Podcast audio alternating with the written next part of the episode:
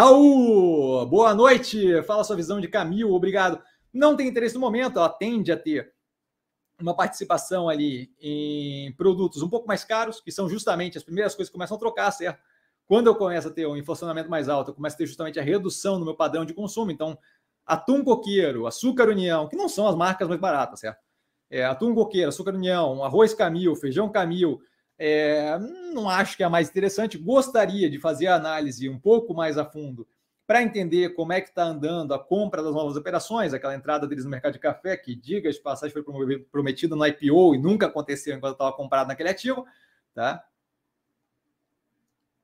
E acho que o preço, eu, eu assim, eu começo, começaria a olhar para aquilo ali, tá? Deixa eu até ver quanto é que está o preço aqui, mas eu começaria a olhar para aquilo ali na faixa dos 6, 7 reais, que daí, de fato, é é, é, é, estupidamente barato, a ponto de, mesmo com essa troca, substituição e tal, não é problemático para mim. Mas estamos no 9,12.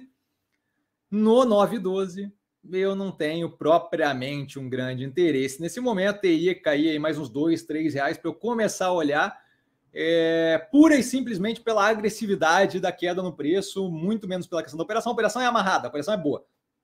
Eu só não vejo eles conseguindo repassar o preço, o custo da matéria-prima para o preço final sem perder volume. E isso daí não é incômodo nos 6, 7 reais, é incômodo nos 9, 9 12, eu, eu já não consigo engolir esse tipo de coisa na boa.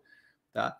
É, então, basicamente é isso. Mas tem análise no canal, faz tempo que eu não olho, então não tem como contar, comentar a situação atual, mas tem como ver estruturalmente a operação lá. Tá?